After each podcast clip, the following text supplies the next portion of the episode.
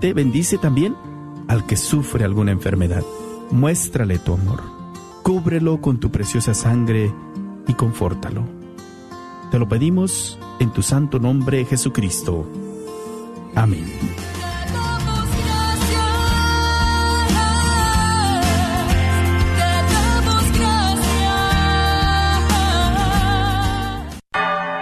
Gracias por escuchar KJON 850 AM en la red Radio Guadalupe, radio para su alma, la voz fiel al Evangelio y al Magisterio de la Iglesia.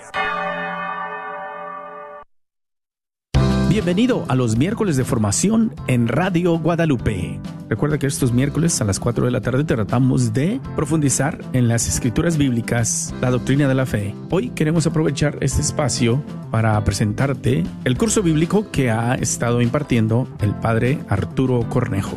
Ojalá que lo puedas disfrutar, pero sobre todo que puedas formarte y aprender mucho. No lo olvides, de vez en cuando tendremos como invitado al padre Arturo Cornejo, quien puedes seguir en sus páginas en las redes sociales, especialmente en YouTube, a quien agradecemos su caridad por dejarnos retransmitir estos programas.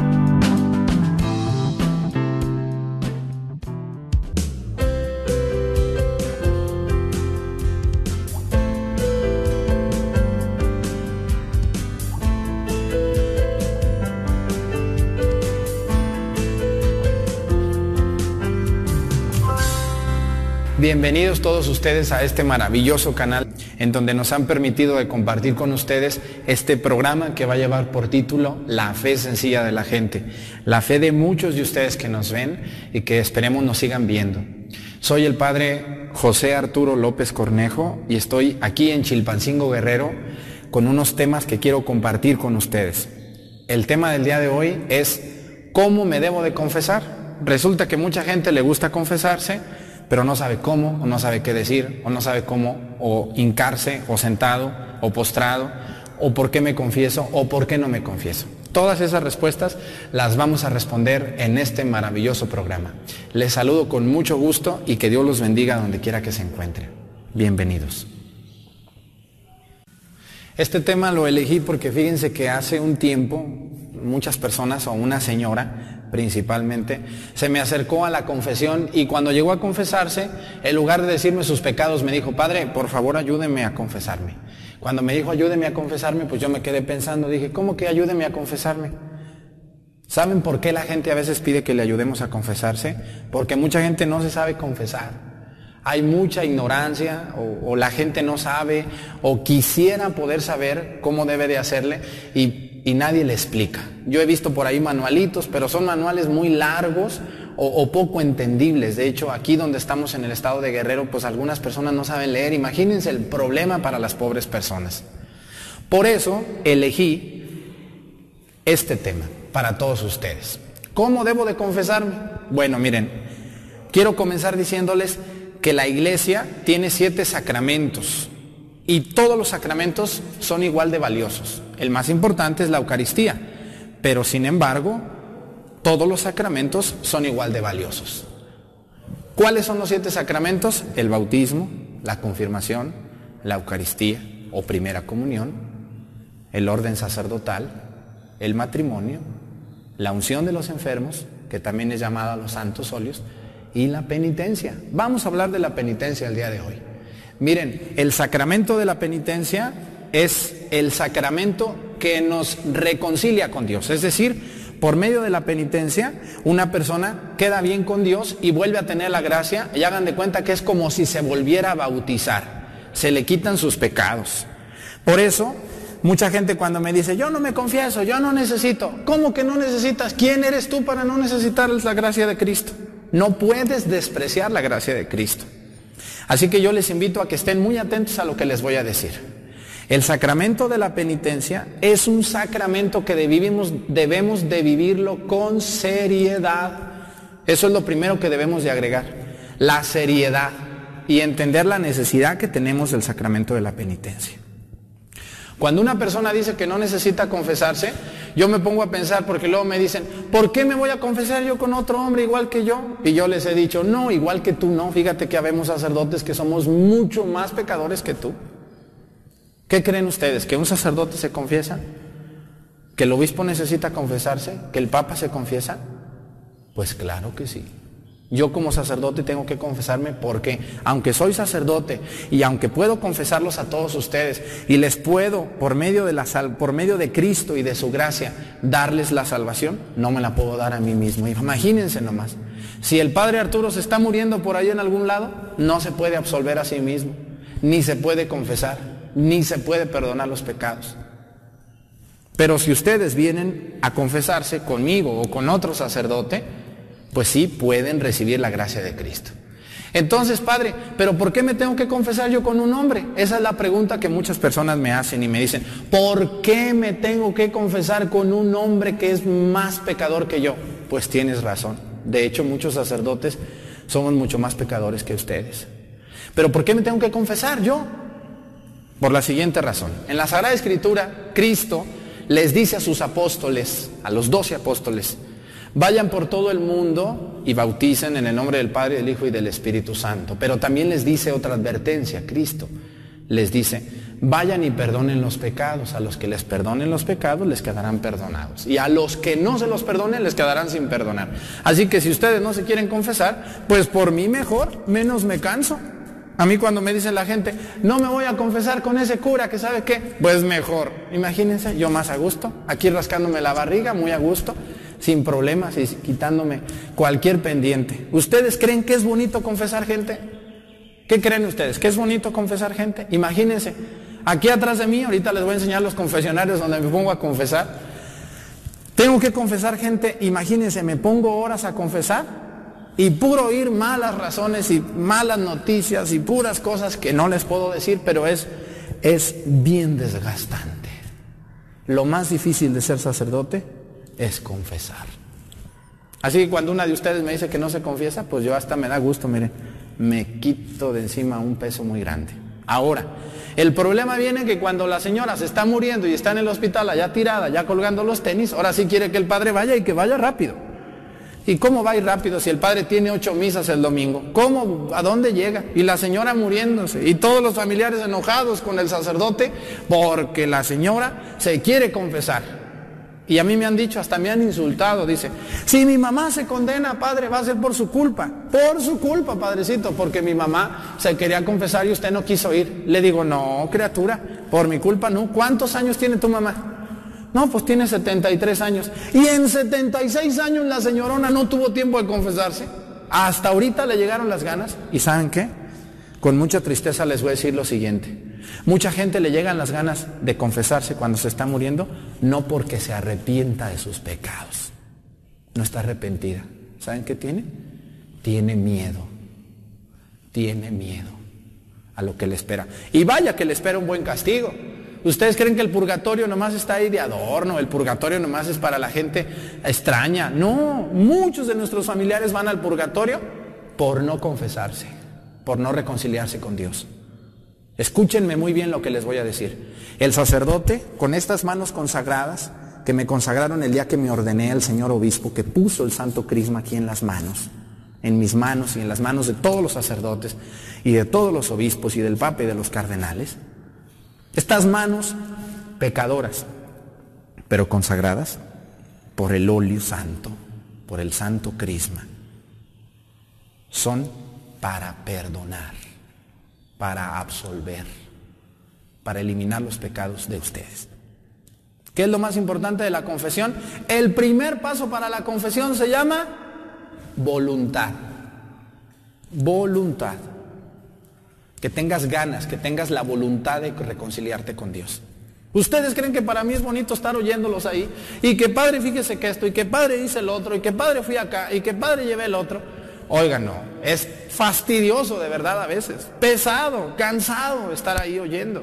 Se levanta uno así, me levanto todo como sonámbulo, como borracho, como pensando en tantas cosas, en tantas cosas. Así que yo les invito, vamos a ir a una pausa comercial, pero vamos a regresar. Y viene la mejor parte del tema. Vamos a ver los cinco pasos para confesarse. ¿Cómo me debo de confesar?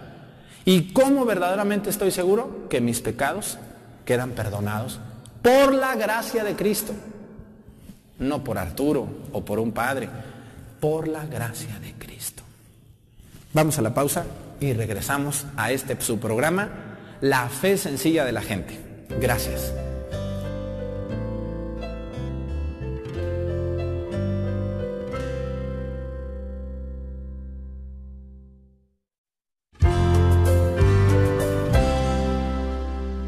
Regresamos a su programa La fe sencilla de la gente. Les decía que para confesarse se necesitan cinco pasos para hacer una verdadera confesión. Porque mucha gente cree que confesarse nomás es ir con el Padre, hincarse, decirle sus cosas y largarse de allí. Eso no es confesarse, señores. Tenemos que darle seriedad. Les decía que la iglesia tiene siete sacramentos y la confesión es un sacramento. No es cualquier cosa confesarse, la confesión es una platiquita con el Padre. La confesión no es que tengo ganas de platicar, eso se llama dirección espiritual. Pedirle un consejo al sacerdote, platicar con él, una pregunta, todo eso se llama dirección espiritual. Pero la confesión es un sacramento. Y como sacramento es un momento y un, y un, espacio propio para recibir la gracia que Cristo nos da. Cinco pasos son los que tenemos que seguir para confesarnos. El primero, y para mí uno de los más importantes, es el examen de conciencia. Apenas el padre se levanta en misa o termina la misa y dice, voy a confesar. Y la gente ni está preparada, ni sabe ni qué es confesarse, y el filonón de señoras luego, luego ahí. Y a veces las mismas de diario. Mucha gente va a confesarse y tienen verdadera necesidad porque tienen años que no se confiesan o porque están pasando por una situación bien difícil o crítica en su vida y luego tienen ganas de confesarse y resulta que están las 50 señoras de toda la vida que siempre se están confesando cada ocho días. Eso es un pecado también contra la penitencia. La penitencia puede uno recibirla en el momento que sea, siempre y cuando haya gravedad de muerte. Pero no hay que estarse confesando nomás porque tengo ganas. La confesión es un sacramento que implica la necesidad de confesarse y de reconciliarse con Cristo. Es decir, por medio de la confesión obtenemos la gracia que Cristo nos dio a nosotros. Y hagan de cuenta que nos vuelven a bautizar. Hagan de cuenta que nos bañamos y nos quitamos toda la mugre espiritual que traen nuestros cuerpos y nuestras almas. El primer paso de la confesión es el examen de conciencia. ¿Qué es el examen de conciencia, Padre? El examen de conciencia es la revisión de mi vida y de mi relación con Dios y cómo ando en pecados. ¿Cómo puedo hacer un examen de conciencia? Miren, hay muchos manuales que venden con guías para examen de conciencia, pero una manera eficaz y sencilla de hacer un buen examen de conciencia es llevarte la lista de los diez mandamientos de la ley de Dios. Amarás a Dios sobre todas las cosas, no jurarás en nombre de Dios en vano, honrarás a tu padre y a tu madre, no robarás, no matarás, no fornicarás, etcétera y también llevarte la lista de los cinco mandamientos de la ley de la iglesia, porque mucha gente cree que porque no que los mandamientos de la iglesia no tienen validez. Claro que tienen validez porque tú al estar bautizado tienes que cumplir con los diez mandamientos de la ley de la iglesia. Y estos cinco mandamientos, por ejemplo, asistir a misa todos los domingos y fiestas de guardar, cumplir los ayunos, confesarse una vez al año, ayudar a la iglesia en sus necesidades materiales y espirituales, comulgar por, la una por lo menos una vez al año. El que infringe esos, esos mandamientos, pecado mortal. Y también los siete pecados capitales. La avaricia, la gula, la ira, y todos otros, los siete pecados capitales, también implican pecado mortal. Entonces, para hacer un buen examen de conciencia, ¿saben qué? Váyanse al sagrario, métanse un ratito allí, sentaditos ustedes solos, y léanse cada uno de los mandamientos, digan, este fallé, este también, en este no. Y anotar ahí, subrayar o poner un, un asterisco en cada uno de los mandamientos. Y entonces eso va a ayudarte para que cuando llegues con el sacerdote no llegues a adivinar. Porque miren, yo a veces estoy confesando, pero ahí para distraerme estoy viendo a ver quién se va a confesar o algo, y estoy viendo con un ojo al gato y otro al garabato, y luego estoy viendo que las señoras están informadas, plática y plática ahí con la comadre saludando, y jajaja, hasta carcajadas, y oye, ¿ustedes creen que una persona que se va a confesar y que está sentada platicando, verdaderamente se va a llegar a confesar, pues ni sabe. Luego llega y luego llega con el padre, padre, por favor ayúdeme a confesarme. ¿Cómo que me ayúdeme? Bueno, a mí en lo personal no me gusta, porque es meterme en la conciencia de ustedes. ¿Qué voy a andar yo preguntando? Oye, fuiste acá, oye, hiciste esto, oye, ¿cómo va esto? No, bueno, yo no me gusta. El examen de conciencia le toca al penitente, no al confesor. Yo estoy para confesar, no para preguntar la conciencia de las personas. Es respetable quien lo hace, pero no le toca al penitente, al, confesor, hacer el examen de conciencia. Hacen su examen de conciencia y llegan con el sacerdote con su acordeón. Y ahí no es de que se lo lean, pero sí decirle, en general hice esto, sin detalles, no tienen que entrar en detalles, pero sí decir los pecados. ¿Saben por qué? Ahorita vamos a entrar a ese tema. Pero vamos a la segunda parte de la confesión. Una vez hecho el examen de conciencia bien, tiene que haber en ti algo que en mucha gente no existe y por eso no se confiesa. La gente que luego va y que dice que yo no me confieso con un hombre, que porque es más pecador que yo y que es un sinvergüenza y que el sacerdote que tenemos y que sabe que, miren, un sacerdote por el hecho de haber recibido las manos consagradas, aunque el sacerdote es un pecador, igual que todos ustedes, que se necesita confesar y que se necesita reconciliar con Dios, tiene las manos consagradas. Y las manos consagradas el día de su ordenación con el Santo Crisma sirven para perdonar. No en el nombre de Arturo o en el nombre del Padre fulano, no, en el nombre de Jesucristo. Por eso el sacerdote levanta la mano y dice, por el poder que me confiere la iglesia, el Señor Jesucristo te perdona de tus pecados. Vete en paz. Por eso la gracia se transmite por un hombre, sí, pecador y como quieran decirle, pero se transmite la gracia a ustedes, los que se confiesan. Y la segunda, la segunda parte o el segundo paso para confesarse se llama el dolor de los pecados. Una persona, mientras sea un sinvergüenza, mientras sea un flojo, no le interesen las cosas de Dios, crea que puede vivir sin Dios, pues no le duele lo que hace. Tiene una conciencia mal formada, una conciencia débil, una conciencia que pareciera que no le interesa el dolor que causa su comportamiento, sus palabras, sus hechos a los demás, o más se diga todavía a Dios, pues no va a sentir la necesidad de confesarse. Por eso yo les quiero invitar a esto. Tenemos que formar a nuestros hijos en el dolor de los pecados. ¿Qué quiere decir eso? En el respeto a Dios. Una familia donde se respeta el lugar de Dios es una persona que no tan sencillamente se va a portar mal. Por eso, mientras a alguien no le duela los pecados, no le duela lo que hace, pues no va a tener la necesidad, ni siquiera va a entender por qué me tengo que confesar con otra persona. Acuérdense que nos tenemos que confesar con un sacerdote, no porque el sacerdote sea santo, no, somos santos, de hecho, muchos no.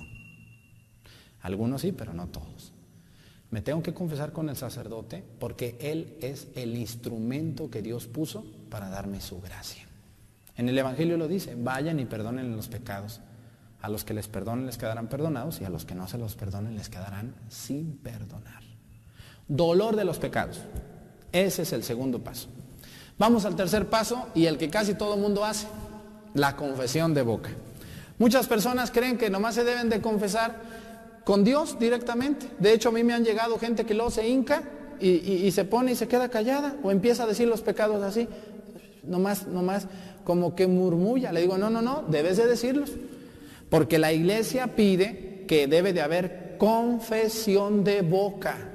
Por lo tanto, una persona que se confiesa debe de decirlos. ¿Quiénes son los únicos que están liberados de esta obligación? Las personas que no están bien de sus facultades mentales, las personas que no, ya no pueden hablar por un problema de enfermedad, las personas mudas o las personas que definitivamente tienen algún problema en su cabeza. Todos los demás debemos de decir los pecados, porque un pecado que no se confiesa con la boca es un pecado no perdonado. Eso de que perdóneme todos los pecados que se me olvidaron. No, mijita, ¿Y de qué vas a querer tu chocolate? No. Con pecado confesado, pecado perdonado. Un pecado no confesado es un pecado que difícilmente quedará perdonado y bueno, allá en el purgatorio tendrás que dar cuentas de esto. Vamos a una pausa. Vamos a regresar ahorita con las últimas dos partes de la confesión y con la despedida y la conclusión de nuestro tema. Vamos a la pausa y continuamos con nuestro programa La fe sencilla de la gente.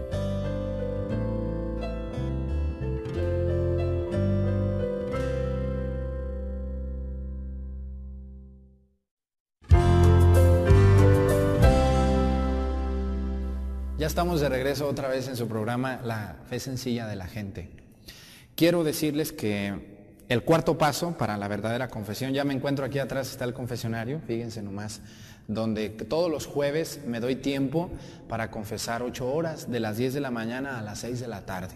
He visto la necesidad que tiene la gente de confesarse o de platicar con el Padre y por eso he puesto que todos los jueves del año, pase lo que pase, me pongo a confesar. El cuarto paso para una verdadera confesión es el propósito de enmienda. ¿Qué es eso? Una gente puede decir, bueno, pues voy a hacer pecados, luego voy y me confieso y se me borran mis pecados. ¿Cuál es el problema? Y si me tengo que confesar siete veces al, al, mes o más, pues no hay problema, que al cabo sigo pecando, me confieso y todo vuelve a la normalidad. Eso es intentar burlarse de la gracia de Cristo. Una persona que abusa de la confesión es porque no tiene propósito de enmienda. Y esta es la parte de la confesión más violada por todo mundo. Vienen y se confiesan y salen de aquí echando pestes y regañando y metiéndose en problemas y pecando y robando y todo lo demás. Dicen, luego vengo otra vez. Ese es un abuso contra el propósito de enmienda. ¿Qué es el propósito de enmienda? El propósito de enmienda es, voy a intentar ya no hacerlo.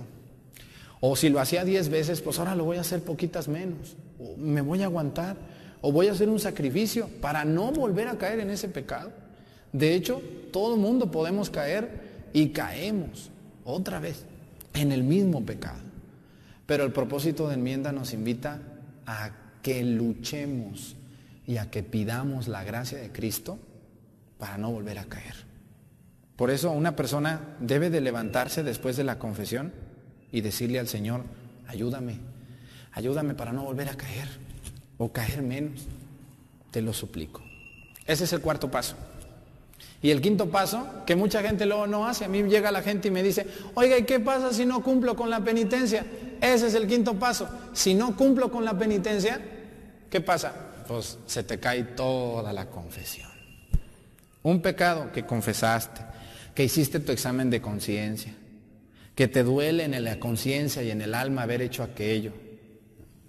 Y lo último, que dijiste, ya no lo voy a hacer pero el padre te dijo, ¿sabes qué? De penitencia vas a ir con unas personas y les vas a llevar de comer porque esa va a ser tu penitencia. O vas a rezar un rosario, o vas a rezar diez padres nuestros, o vas a ir a dos iglesias, o vas a, etcétera. Muchas penitencias, muchos tipos de penitencia existen dependiendo del confesor.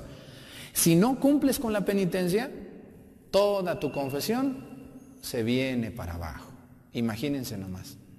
Entonces hay gente que dice, se me olvidó la penitencia, no la cumplí, no pude. Pues todo lo que habías confesado, haz de cuenta que quedó así, no se quedó, no se terminó.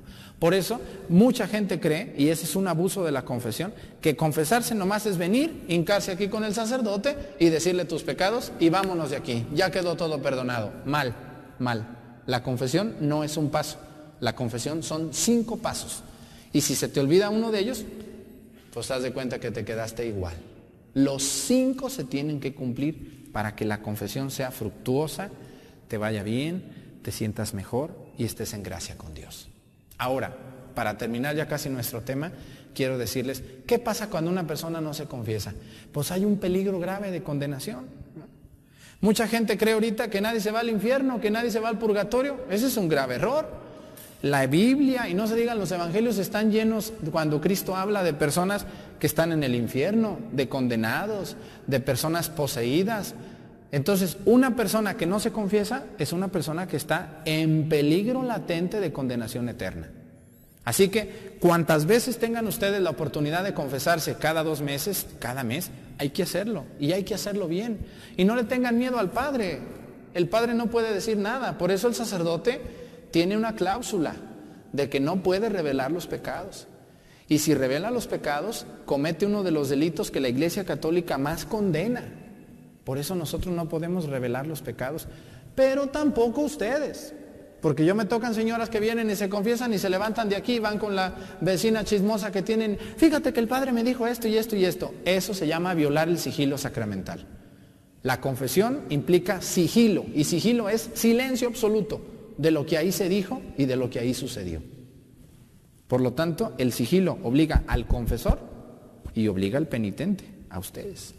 No se debe de decir nada de lo que ahí se platica, sustancialmente. Puedes decir generalidades, pero no detalles ni cosas concretas, porque violas el sigilo sacramental. Ahora, ¿por qué me tengo que confesar con un hombre? No te confiesas con un hombre. Cuando tú vas con el sacerdote, yo por ejemplo cuando confieso, comienzo diciendo, en el nombre del Padre, del Hijo y del Espíritu Santo, amén. Ave María Purísima, sin pecado concebido. Y yo les digo, dígale a Dios sus pecados. No a mí. Yo estoy ahí. Soy un instrumento de Dios Pero el que perdona es Cristo, no yo. Así que si ustedes no se confiesan, pues están corriendo un grave peligro de condenación eterna. Algunos de ustedes tienen un año sin confesarse, dos, tres, diez, treinta, no sé cuántos. Y si siguen así, se me mueren en un accidente, pues imagínense dónde van a ir a parar, ¿saben a dónde? Al purgatorio. Porque una persona que no es buena, pero tampoco es mala, hay más o menos, más o menos va a misa, más o menos cree en Dios, más o menos reza, más o menos se confiesa, más o menos vive, pues cuando se muera le van a decir, pues más o menos vayas al purgatorio, usted como que más o menos creía. Pero si deliberadamente se burlan de Dios, van contra Él y no quieren nada con Dios, bueno, pues ¿cómo les van a dar el cielo? Para esa gente también está el infierno. Así que esto, aunque parece que se oye como muy ficticio, es algo muy real y es parte de la doctrina de la iglesia. Yo les invito de todo corazón que se busquen un buen confesor. No están obligados a confesarse con ningún sacerdote. De hecho, un derecho de ustedes los laicos que ven este programa y de todos los laicos de la iglesia es poderse confesar con el sacerdote que mejor les ayude, con el sacerdote más santo que se encuentren, con el sacerdote más inteligente que les sirva a ustedes, con el sacerdote que más confianza les dé, con un sacerdote que les implique confianza, que los atienda. Búsquense un buen sacerdote. Muchos de ustedes tienen amigos sacerdotes muy buenos. No tiene que ser no tiene que ser con el sacerdote de tu parroquia, puede ser con otro sacerdote. Lo importante es que te confieses, porque el que perdona no es el Padre. El Padre es un instrumento. El Padre es el instrumento de Dios para confesarte. Pero el que perdona los pecados es Cristo. Por eso el sacerdote levanta la mano y dice, Dios Padre misericordioso, que reconcilió consigo al mundo y que envió a su Hijo para el perdón y la paz, te conceda el perdón de tus pecados. Fíjense nomás, el que perdona es Dios, de lo que se están perdiendo. La gente que no se confiesa, la gente que se cree buena, mucha gente no se confiesa que porque son buenos, que porque no hacen pecados, que porque... No, pues no haces pecados, pero tampoco le haces, bien a nadie. ¿Qué va a ser de tu vida? ¿Cómo vas a vivir? ¿Cómo vas a hacer? Tu conciencia te recrimina. Yo estoy seguro que muchos de ustedes, igual que yo a veces, nuestra conciencia nos está diciendo, eso que hiciste no estuvo bien, eso que hiciste no estuvo bien. Y la conciencia, escúchenme bien, yo tuve un sacerdote muy santo de director espiritual en el seminario que nos decía, la conciencia es la voz de Dios. Y otro padre decía, y a veces es la voz del diablo. La conciencia es lo que nos dice que algo está mal o que algo estuvo bien. Así que regálense una confesión, una buena confesión, búsquense un buen sacerdote y si les sirve aquí en Chilpancingo los esperamos para todos ustedes todos los jueves. Bueno, pues antes de retirarnos de este maravilloso tema, quiero decirles que si Dios nos permite y María Visión le parece bien estos programas y si ustedes nos apoyan llamando y pidiendo estos programas, pues vamos a seguir grabándolos. Vamos a tener programas como por ejemplo, ¿qué es el purgatorio? ¿Por qué tengo que ir a misa los domingos? ¿Por qué tengo que ayudar a la iglesia? ¿Por qué en mi parroquia se pide tanto dinero? ¿Cómo debo de ser? ¿Cómo debo de vestir en la iglesia? Otro tema también importante que vamos a ver son las promesas del Señor de la Misericordia a los que rezan la coronilla, las promesas del Sagrado Corazón. Vamos a ver quién es el demonio y cómo una persona está poseída el significado de la medalla de San Benito, las devociones de los santos, etc.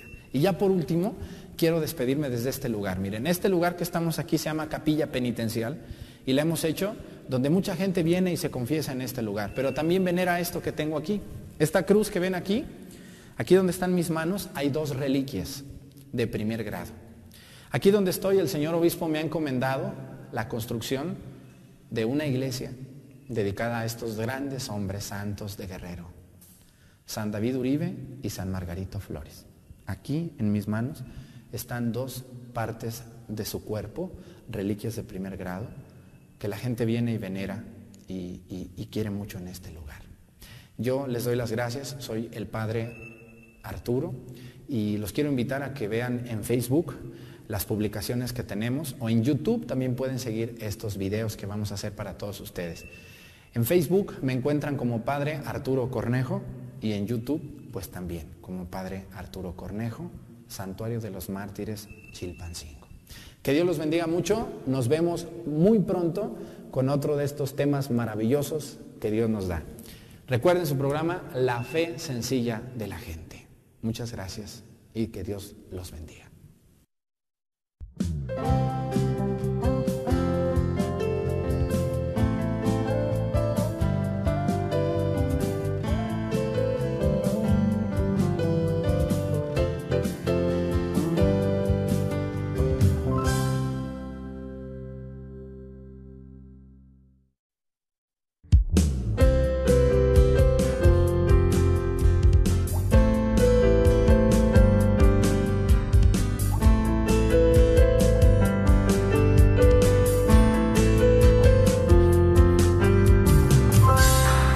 Bienvenidos a su programa La Fe Sencilla de la Gente con el Padre Arturo Cornejo, un servidor, a este canal hermoso también de María Visión que nos permite compartir con ustedes este tema. ¿Cuál va a ser el tema del día de hoy? El tema va a ser cómo se puede llegar a ser santo y qué pide la iglesia para que se pueda nombrar a una mujer o a un hombre santo.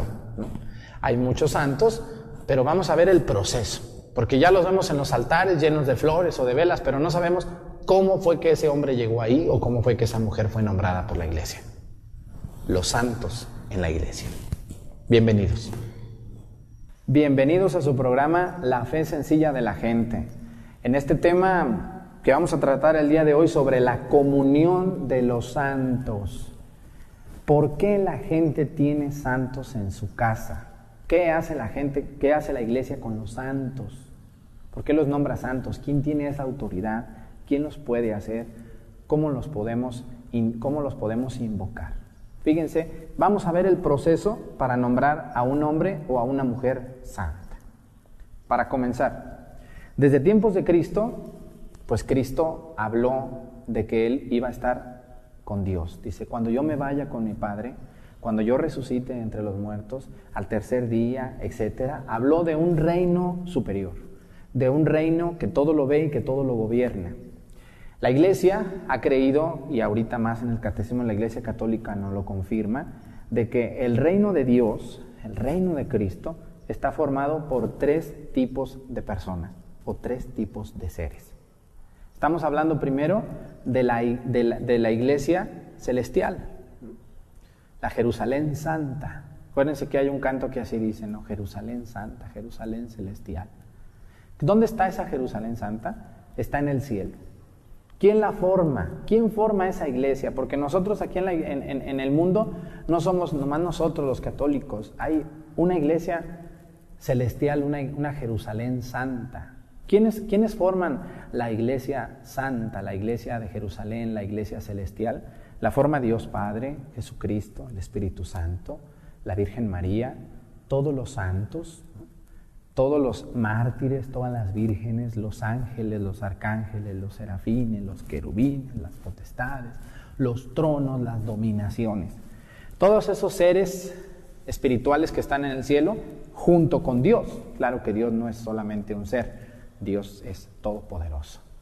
En ese lugar llamado cielo, del que Cristo nos habló y las Sagradas Escrituras insisten demasiado, está la Jerusalén celestial. ¿A dónde van los santos que mueren en este mundo? Al cielo. La segunda iglesia que existe es la iglesia purgante, la iglesia que transita un camino de purificación en un lugar llamado purgatorio. Personas que no fueron tan buenas, pero tampoco tan malas y están allí purificándose. ¿Para qué? Para que un día, cuando Dios lo así lo determine, pasen al cielo. Ya en un tema vamos a hablar del purgatorio. Muy pronto, ustedes no dejen de ver este programa. Y por último, está la iglesia militante, la iglesia peregrina. Hay un canto que dice, somos un pueblo que camina y juntos caminando podremos alcanzar. Dice, otra ciudad que no se acaba, sin pena ni tristeza, ciudad de eternidad. ¿Quién es ese pueblo? Nosotros. Somos un pueblo que camina. Somos un pueblo que juntos caminamos, pero caminamos con esperanza. Y esa iglesia se llama militante.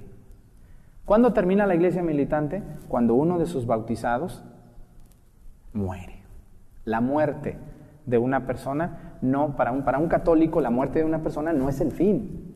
La muerte de una persona es el comienzo de una nueva etapa en su vida y a formar parte de otra etapa de la iglesia.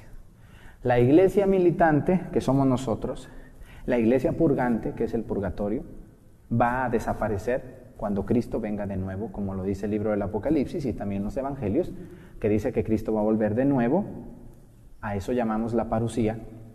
Cristo vendrá a juzgar a vivos y muertos y en ese momento terminará el purgatorio, terminará este mundo, la, iglesia militante, y todos pasaremos a formar parte de la iglesia celestial, de la iglesia que contempla a Dios. Ahorita vamos a ver eso, cómo es que se da. Sin embargo, a lo largo de la historia de la iglesia, que son dos mil años, incluso antes de la iglesia, ha habido hombres y mujeres muy santos, muy buenos, muy devotos, muy entregados a las cosas y a las causas de Dios que trataron y lucharon por vivir el Evangelio y muchos de ellos lo lograron a costa de muchos sacrificios, de muchas humillaciones, desprecios, de soledad, de muchas tristezas a veces en ellos, pero de servicio a Dios. Así que esos hombres y mujeres despreciados a veces por el mundo, humillados por el mundo, que sufrieron los dolores que Cristo sufrió en la cruz por seguir a Cristo, son aquellos hombres llamados santos y santas de Dios. Sin embargo, dentro de la santidad existen algunas gradualidades y algunos requisitos que la Iglesia pone para poder determinar que un hombre o una mujer fue santo. Después de este corte vamos a regresar para ver cuáles son las, las, gradualidades de los santos, pero antes de eso les quiero compartir que hay muchas personas que mueren todos los días en el mundo y que fueron mujeres y hombres muy buenos, que vivieron de tal manera el Evangelio que Cristo nos dejó y sus mandamientos, que deberían de estar en un altar, pero no están. ¿Por qué? Porque la iglesia no tiene tantos recursos, ni humanos, ni económicos, para poder investigar e indagar en la vida de todas las personas. Sin embargo, Dios, que todo lo ve, que todo lo conoce, determina quién entra al cielo y quién no, quién va al purgatorio un tiempo y quién va al infierno para siempre. Por eso les digo que todos los días hay gente enterrada en los cementerios que directamente va al cielo porque llevaron una vida de santidad.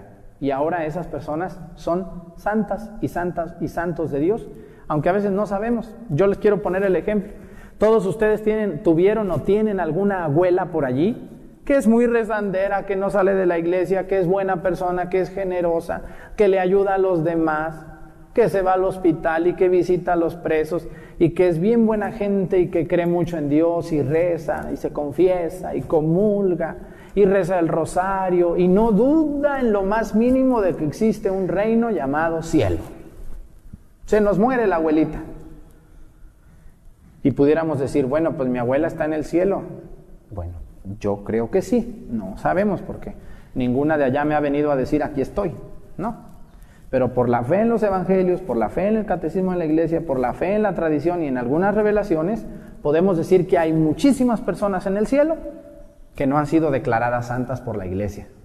Ahorita vamos a regresar y vamos a ver cómo es que la iglesia declara santo o santa a alguien y qué proceso se sigue, cómo se llama eso. Vamos a un corte y regresamos a su programa La fe sencilla de la gente.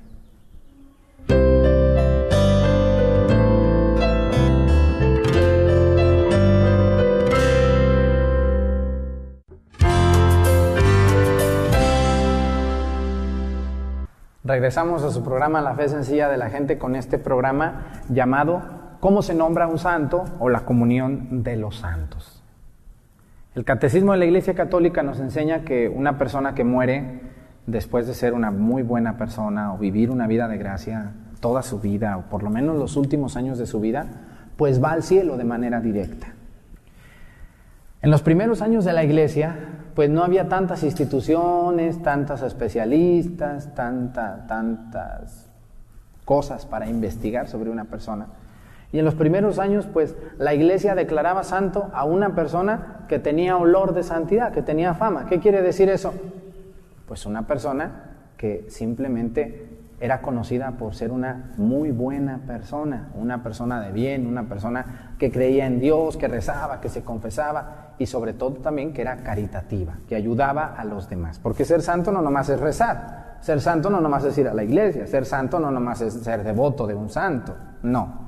Ser santo es ser un hombre de Dios, creer en Él, vivir la vida de fe y ser un buen ciudadano ante los demás. No, nomás, no, pues muy rezandera la señora, pero nada de ayudar al prójimo, nomás echándole malo a los demás. No, esa no es ninguna santa. Esa es una señora piadosa, que reza mucho, pero que no ayuda a los demás. Y la iglesia pide principalmente esas dos cosas. Que sea reconocido por ser una persona bien ante Dios y bien ante los demás. Sin embargo, en los primeros años, imagínense ustedes, la iglesia pues no tenía tantas instituciones. La fe sencilla de la gente también de aquel tiempo hacía que alguien que moría lo declararan santo. Decían, pues aquí tenemos a una santa mujer que murió. Vamos a pedir por ella que está en el cielo, que interceda por nosotros. Y ahorita vamos a ver dónde van esas personas. Fíjense que el Catecismo de la Iglesia Católica, que ahorita les voy a leer un punto, habla sobre esas personas que están en el cielo. ¿Qué están haciendo allá? ¿Sentados, dormidos, acostados? No. Lo único que hace un santo en el cielo, obviamente, es ver a Dios, contemplarlo tal cual es. Qué hermoso sería ser santo, ¿no? Contemplar a Dios como Él es, no como nosotros nos lo imaginamos. Tú te lo imaginas de un modo, yo me lo imagino de otra manera, otra persona de otra manera, pero los que son santos están en el cielo y su único trabajo es ver a Dios tal cual es, estar con Él y ayudarnos a nosotros desde aquí abajo. Esa es la comunión de los santos, la comunión con nosotros, ayudarnos a los seres humanos, a los bautizados que navegamos y vivimos por este mundo a veces tan cruel y tan duro, darnos aliento e interceder por nosotros ante Dios. ¿Qué dice el Catecismo de la Iglesia Católica sobre la comunión de los santos? Vamos al Catecismo de la Iglesia Católica. Fíjense, en el número 1053 del Catecismo, les voy a leer y luego vamos a explicar un poco de esto, dice, creemos que la multitud de aquellas almas que con Jesús y María se congregan en el paraíso, las almas de los difuntos que vivieron bien y que se congregan con Jesús y con María en el paraíso, en el cielo, forman la iglesia celestial, lo que les decía, la Jerusalén Santa, donde ellas, gozando de la bienaventuranza eterna, ven a Dios como es Él. Esa es la bienaventuranza eterna. Cuando dice nuestro Señor en las, Sagradas Escrituras, bienaventurados los que son perseguidos, bienaventurados los sufridos, porque van a ver a Dios, porque van a, van a recibir su recompensa. Es eso, la bienaventuranza es ver a Dios tal cual es. Y participan también ciertamente en grado y de modo diverso, juntamente con los demás santos ángeles. Es decir, están con los ángeles pero no están revueltos, están en su lugar debido contemplando a Dios, porque una persona que muere no es un ángel. Una persona que muere puede llegar al cielo y ser nombrada santa, pero nunca una persona va a ser nombrada ángel, porque no es propio de una persona llegar a ser ángel. Es decir, llegar al cielo es contemplar a Dios, no convertirse en un angelito o andar ahí volando a un lado de Dios, sino contemplar a Dios. En el gobierno divino de las cosas que ejerce Cristo glorificado, como quiera que intercedan por nosotros y con su fraterna solicitud ayudan grandemente a nuestra flaqueza. Esos son los santos. Los santos son aquellas personas bienaventuradas que vivieron una vida de gracia y que están ahora contemplando a Dios nuestro Señor. Así que yo les quiero invitar a que cuando ustedes tengan un santo patrón, todos ustedes que llevan un nombre de santo, pues ese es su santo patrón, lo invoquen. ¿Por qué? Porque Él está contemplando a Dios. Él forma parte de la Jerusalén Santa. Él forma parte de los bienaventurados. Él forma parte de aquellos hombres y mujeres que pueden ver a Dios cara a cara, tal cual es. ¿Y tú crees que no te pueden hacer un favorcito por allí a veces que lo ocupas? Muchos de nosotros llevamos nombres de santos, pero ni conocemos ni quién es ese santo. Ni lo hemos leído, ni conocemos, ni sabemos. Así que sería una muy buena opción saber quién es el santo, quién es el santo de tu nombre. Y cuando lo conozcas, tratemos de imitar a esas personas que vivieron una vida de acuerdo a la gracia de Cristo. Así que, ¿cómo se logra un santo? Bueno, para empezar, todo mundo deberíamos de querer ser santos. Y el mejor instructivo para llegar a ser santos es la Biblia. Leer la Sagrada Escritura y ponerla en práctica.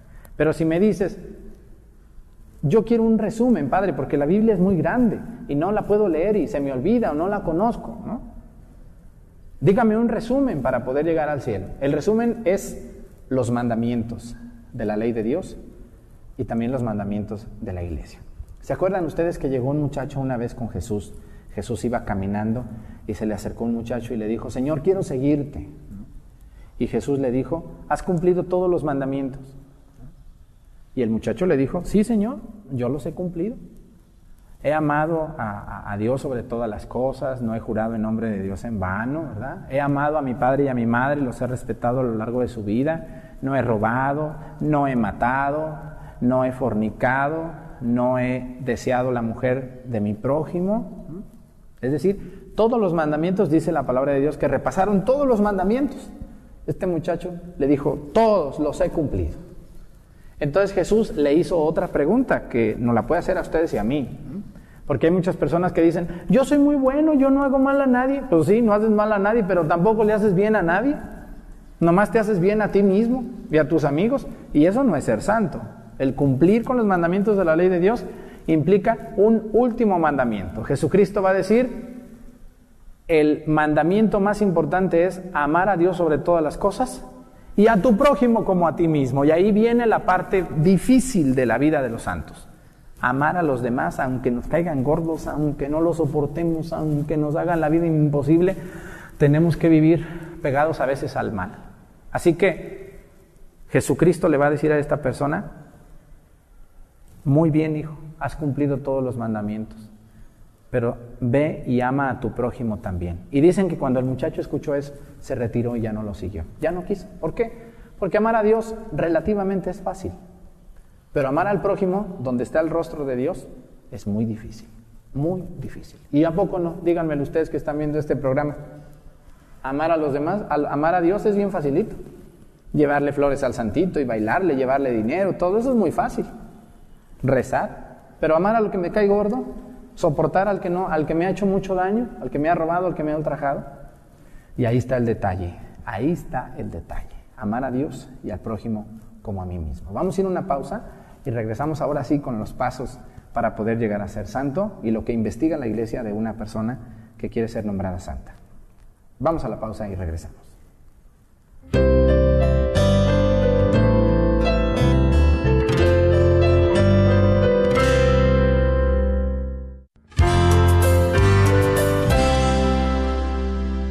Regresamos del corte a su programa La Fe Sencilla de la Gente. Les recuerdo que estamos hablando sobre el tema de cómo se llega a ser santo y qué requisitos pone la iglesia o cómo pide la iglesia que se hagan los estudios para nombrar a alguien santo. Habíamos dicho que en la Biblia aparece el muchacho que dice que todo lo ha hecho bien, ha cumplido con los diez mandamientos, cree en Dios, todo lo demás. Pero le faltó un detalle, el amor al prójimo. Cuando Cristo le dice, ve y llama al prójimo y luego me vienes a buscar, el muchacho dicen que se puso triste, ya no quiso. Se puso triste y se fue de allí. La iglesia ha tenido ya mucho rigor para poder decir a una persona que sea santa. ¿Por qué? Porque puede prestarse abusos, pueden llegar a ser santo a alguien que simplemente era amigo del que es el encargado y no debe de ser así. Para que la iglesia determine a una persona para llegar a ser santa, tiene que pasar por varios requisitos. Lo primero, una persona cuando muere debe de morir en olor de santidad. ¿Qué es eso? Que los demás que los demás vean a Dios, que los demás vean a ese, a ese hombre, a esa mujer, como si fuera una verdadera criatura de Dios.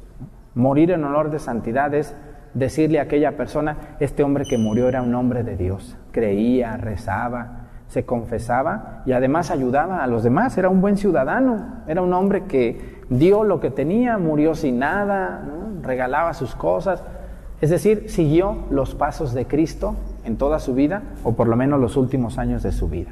Es decir, la, iglesia no quiere santos desde el nacimiento, la iglesia quiere santos a veces que se conviertan, ¿no? la conversión que viene en cualquier persona. Es decir, una persona puede ser de lo peor, pero si en un momento de su vida endereza esa vida y comienza un camino hacia Dios, bueno, pues vendrá la santidad también para él. Cristo no quiere santos desde el, desde el nacimiento, Cristo quiere gente que se convierte y que lucha todos los días.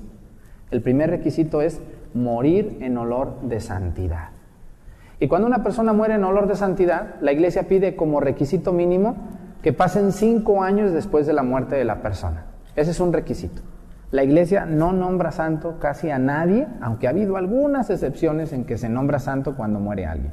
Pero lo que nunca ha pasado es nombrar a alguien que esté vivo santo. Nadie puede ser nombrado vivo santo, nadie. Todo mundo tiene que morir para después recibir la gloria. ¿Por qué? Porque si no, imagínense, si de por sí la soberbia nos gana, pues ahora una persona que está viva y que es declarada santa, pues ni modo que le llevemos flores a los pies a uno que está, a uno que está vivo, pues no se puede, eso es como contraproducente, va a ser la soberbia a una persona. Por eso, una persona que en vida se declaró santo es un impedimento para nombrarla santa.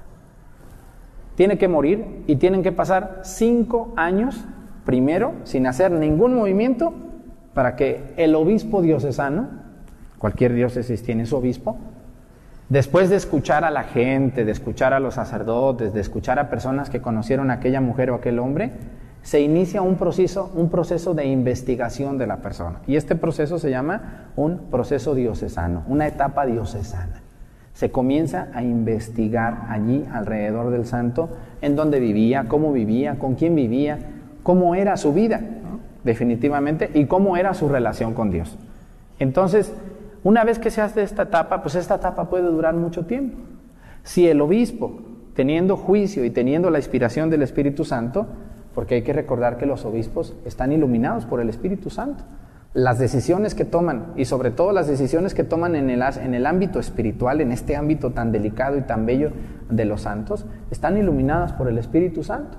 Y un obispo no puede tomar una decisión nomás así por gusto, tiene que escuchar, tiene que rezar, y después de orar determina si aquel hombre verdaderamente o aquella mujer murió en olor de santidad y lo que dicen es cierto.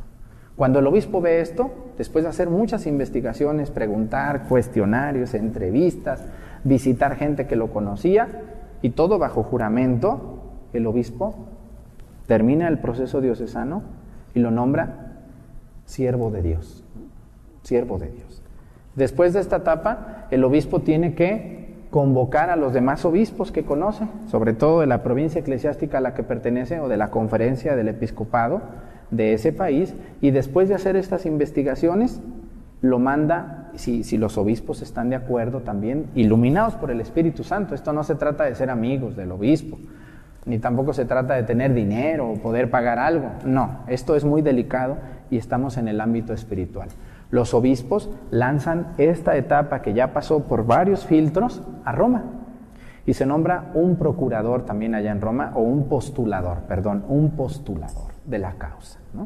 Y entonces la causa se lleva allá en Roma, allá ante la Sagrada Congregación de los, de, los Obispos, y, entonces los obispos también en Roma empiezan a investigar, empiezan a pedir papeleos, testimonios, y se empieza un proceso, un proceso, un proceso, a veces largo, a veces muy doloroso, o a veces hasta, hasta tedioso, porque no avanza a veces el proceso. Sin embargo, iluminada por Dios la iglesia, va viendo los, los, rasgos de la persona y si en este proceso se determina que aquella persona no era santa como parecía, se desecha el proceso.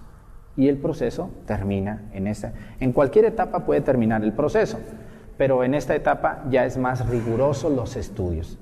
Sin embargo, si, si, si el proceso continúa, continúa, continúa, se le llama en, segunda, en esa etapa a la persona venerable ya no es solamente siervo de Dios, ahora es venerable. Y como venerable quiere decir que verdaderamente aquella persona era un, era un santo, era un hombre de Dios, era una mujer de Dios. ¿Qué pide la iglesia ahora? Bueno, miren, si la persona murió martirizada, fue asesinada por la causa de Cristo, por odio a la fe, por odio a, a Cristo, o por ayudar al prójimo fue asesinado cruelmente, ese se le da un título extra que es mártir. Y como mártir, los cardenales junto con el Papa pueden determinar que aquel hombre, aquella mujer fue martirizada y se le quita algo que se le exige a todos los que no son mártires, un milagro. Para poder ser denominado beato, la beatificación ya es cuando la iglesia hace pública la, santidad de una persona, cuando se nombra beato, esa persona ya se, hace un culto público, pero a nivel local la beatificación. El beato es aquel que puede contemplar a Dios ya y que seguro está en el cielo. Cuando es mártir, pues ya no se pide el milagro. inmediatamente es beato. Pero cuando no es beato, perdón, cuando no es mártir, cuando no murió asesinado, cuando murió a lo mejor en su cama o de una enfermedad terminal, bueno, pues se, se exige un milagro sobrenatural, que no puede explicarlo ni la ciencia, mucho menos los hombres. Tiene que haber un milagro para poder ser beato. Cuando ya es beato, aún los mártires que son beatos y que no necesitaron de un milagro para poder llegar a ser beatos, sí se exige un milagro para que pueda ser santo, canonizado solo por el Santo Padre. Solo el Papa puede declarar santo. ¿Y qué hace el Papa? El Papa iluminado por Dios, por Cristo, y con las llaves de San Pedro cuando Cristo le dijo, lo que ates en este mundo quedará desatado allá, lo que desates aquí quedará desatado allá, con ese poder que tiene el Santo Padre, determina, junto con sus cardenales, que aquel hombre o aquella mujer está verdaderamente en el cielo. Es decir, el Papa no nombra santos, la Iglesia no nombra santos, los santos ya están en el cielo. Lo único que hace la iglesia es ratificar que aquel hombre está allá y que puede interceder por nosotros ante Cristo, ante su presencia amorosa. Así que este es el proceso, a, largo, largo, a largo, larga explicación. No podemos así cada detallito porque no alcanzo, pero sí les quiero decir que así es como una persona puede decirse que está en el cielo. Ojalá que alguno de ustedes un día esté en el cielo antes que, que nosotros y que pueda interceder por nosotros ante Dios. Maravilloso programa, me despido de ustedes. Soy el padre Arturo Cornejo, así me encuentran en Facebook, en YouTube. Y si Dios nos permite, nos vemos muy pronto en este su programa, La Fe Sencilla de la Gente. Muchas gracias. Gracias por apoyar nuestro esfuerzo de evangelización por medio de las ondas radiales de Radio Guadalupe. Que Dios te bendiga y multiplique el esfuerzo que haces y que tu donación, ya sea mensual o de una sola vez, sea multiplicada en muchas bendiciones por nuestro Señor para tu hogar, tu matrimonio y tus hijos. Gracias por tu sacrificio. Una vez más, gracias por todo lo que haces en ayudarnos a seguir evangelizando por medio de las ondas radiales de Radio Guadalupe. Y en nombre de la Fundación La Promesa y todos los que laboramos aquí en la Radio Guadalupe, Oramos todos los días para que el Señor sea misericordioso contigo.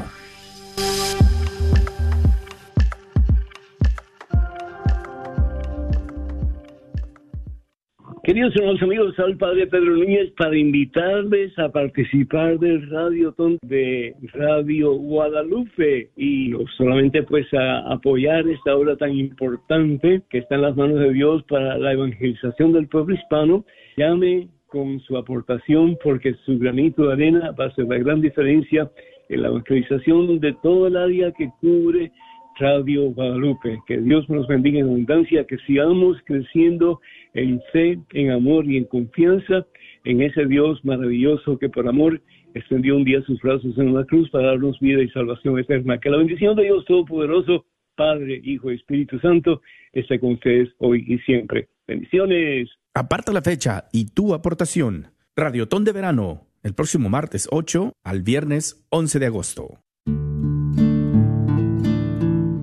Mi nombre es Cecilia Rangel con eXp Realty.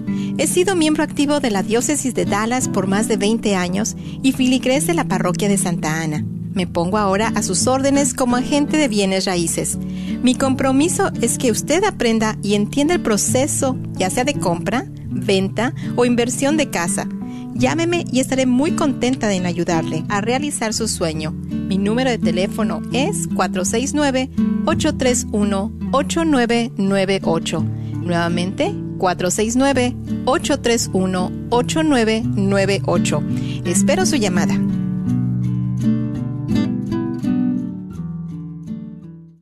Me quedé atónito. No quería tener otro hijo no teníamos los fondos para cuidar de uno más. Yo pensé que un aborto resolvería el problema. No quise escuchar la opinión de ella. Yo fui el que la empujó a la decisión, porque yo tenía miedo. Los hombres también sufren debido a una decisión del aborto. El retiro de sanación Proyecto José, que se llevará a cabo el 23 y 24 de septiembre, es una oportunidad para ayudar a los hombres que sienten culpabilidad y dolor después de un aborto, aun si ha sido después de muchos años, sea Gracias por escuchar KJON 850 AM en la red Radio Guadalupe, radio para su alma, la voz fiel al Evangelio